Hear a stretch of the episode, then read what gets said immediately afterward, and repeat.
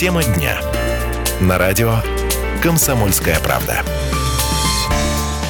Обозреватель «Комсомольской правды» Александр Гамов поговорил с телеведущим Владимиром Соловьевым о предвыборной гонке 2018. Вот если сравнивать со всеми предыдущими, нынешнюю кампанию, она сильно отличается? Думаю, да. Она любопытная, потому что на наших глазах происходит обновление в крупных партиях. Формируется иначе, если угодно, избирательные предпочтения на оппозиционном фланге. Появляются новые лица, которые пытаются привнести новую стилистику, хотя нельзя сказать, что ее принимают избиратели. А вот мне, знаете, представляется, что она вот наименее нервозная по отношению, допустим, вот к ельцинским, которые не застали Соловьева, а потому что это первая избирательная кампания, которая, по сути, не ставит вопрос, кто будет президентом сейчас, а объявляет смотрины новых политических лидеров на 2024. Сначала еще на промежуточные парламентские выборы. Поэтому, если угодно, это гонка, где лидер очевиден, а вот интересно посмотреть на новую политическую смену. Поэтому любопытно, что происходит на левом фланге, любопытно, что происходит на правом фланге. Интересно посмотреть, как себя проявят новые лица, чем закончится свора среди разнообразных коммунистических течений, кто поборется за голоса справедливо росов,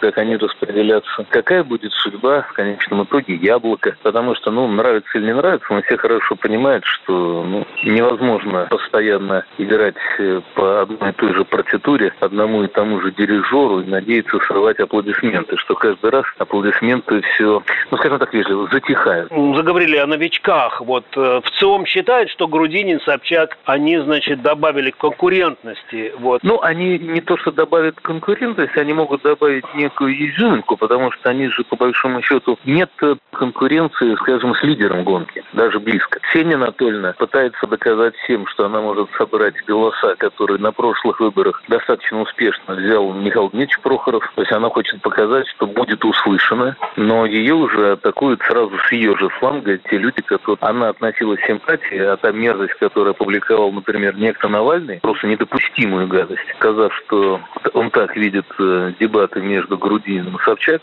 в любой цивилизованной стране за это человека бы навсегда отлучили ну, от общественной политики. То есть феминистки бы были в ужасе. А вот кто из кандидатов? Там ага. внутрирядовая борьба. У левых интереснее. Ага. Потому что здесь же главный вопрос был э, борьба за второе место. Когда оказалось, что, что будут Жириновский или Зюганов, ну, при всем уважении Геннадия Андреевича было ощущение, что он подустал. И Жириновский на этом этапе его обходит. Вот появление Грудинина пока дает возможность коммунистам набрать, если угодно, голоса внутри своего электорального поля. То есть они могут подняться до своего некого думского электорального уровня. Геннадий Андреевич показывал результаты существенно ниже. Ну, могут обойти они, соответственно, Владимир Вольфович. Но Владимир Вольфович, как известно, без боя не сдастся. Он очень опытный боец, а вот Павел Николаевич он первые шаги выполнил в таком сложном жанре подскальзывания на ровном месте. А вот кто из э, кандидатов, кроме Путина, проект Кремля? Собчак, Грудинин? Ну, у нас все проект Кремля, смотришь, какой проект Кремля.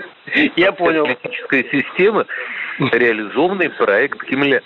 Поэтому если смотреть глубоко, то когда тебе говорят, что если ты хочешь баллотироваться в президенты, тебе достаточно собрать от партии всего 100 тысяч голосов, а партии это всего 500 человек, то, ну, послушайте, исходя из этого, это все проект Кремля. А кого еще, на ваш взгляд, не хватает в обойме кандидатов? Я понимаю, вот... Ну, поздно... реально говоря, пока не видно сильного политика того, что раньше назывался правый фланг. Потому что ну, Собчак о чем-то о своем, Титов о чем-то о своем, госпожа Гордон о том, что она никак не может определиться, под какой фамилией идти, пока выступает в жанре я Гордон Подлепчук, но на самом деле, или как это мне была фамилия, но на самом деле я Прокофьева, это важно.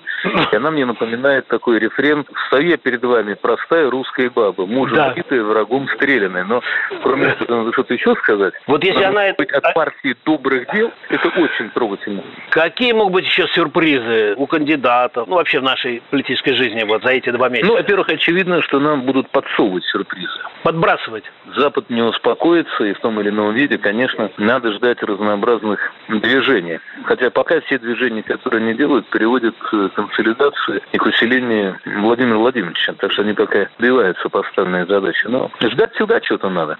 Значит, будут интересные дебаты. А нужны бы вообще дебаты, вот, допустим, Путина? Но и... они по закону должны быть. Но я не уверен, что Владимир Владимирович будет участвовать. Он, как правило, не участвует. Но дебаты, на которых есть Ксения Анатольевна, если будет госпожа Гордон, это уже забавно. У них там известные личные отношения. Владимир Вольфович с Грудининым, конечно, ясно будут биться страшно, потому что Владимир Вольфович, у него же практически крестовый поход против коммунистов. Ну и еще рядом и Ксения Анатольевна могут быть очень забавные уж точно веселые. А вот, кстати, Владимира Рудольфовича Соловьева же э, вроде как звали в кандидаты, да, Березовский? Нет, в этот раз уже нет. Но меня не, не, не, Нет, не сейчас. Я а вот... его тогда, да, я его очень тогда огорчил. Я ему тогда сказал, что если бы мне попался кандидату Соловьеву, попался бы на зубок журналисту Соловьеву, я от него камня на камне не оставил. В нашей стране президентская должность, она предъявляет очень высокий уровень требований к знаниям, умениям, навыкам и конкретному практическому опыту кандидата. Поэтому журналист Соловьев отказался идти кандидатом в президенты, да? Ну, это смехотвор. Работа, которую я ни при каких обстоятельствах для себя не считал бы возможным. Я слишком уважаю и люблю нашу страну для того, чтобы даже рассматривать такую возможность. Вот одна из ошибок вообще любой предвыборной кампании – это компромат. Вот. Я помню, что Ельцина еще перед выборами в Верховный Совет показали, что кандидат председателя Верховного Совета и будущий президент выпивший, это наоборот добавило ему э, очков в России. Вот. Сейчас вот была попытка Грудинина как-то вот... Я не, видел, честно говоря, никакой попытки, направленной против Павла Николаевича.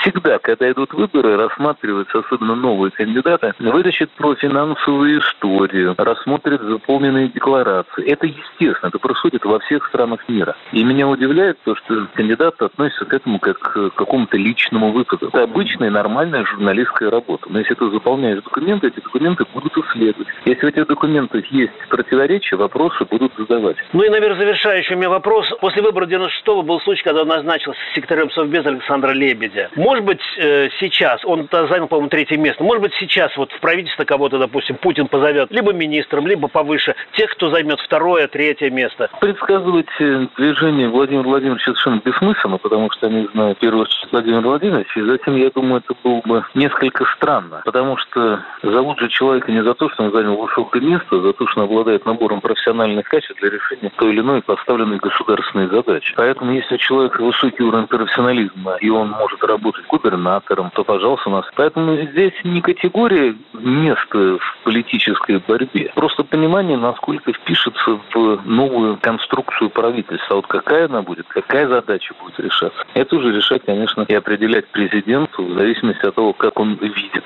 цели и задачи страны на ближайшие шесть лет и как хочет их реализовывать. Ну, а кто будет на втором-третьем месте, можете нам по секрету сказать? Ну, главное же сейчас, как мы понимаем, это коллизия Грудинин-Жириновский, потому что всегда борьба идет э, внутри этих двух основных э, парламентских партий. Поэтому здесь и будет. И я бы не стал так легко и быстро списывать Владимира Вольфовича со счетов.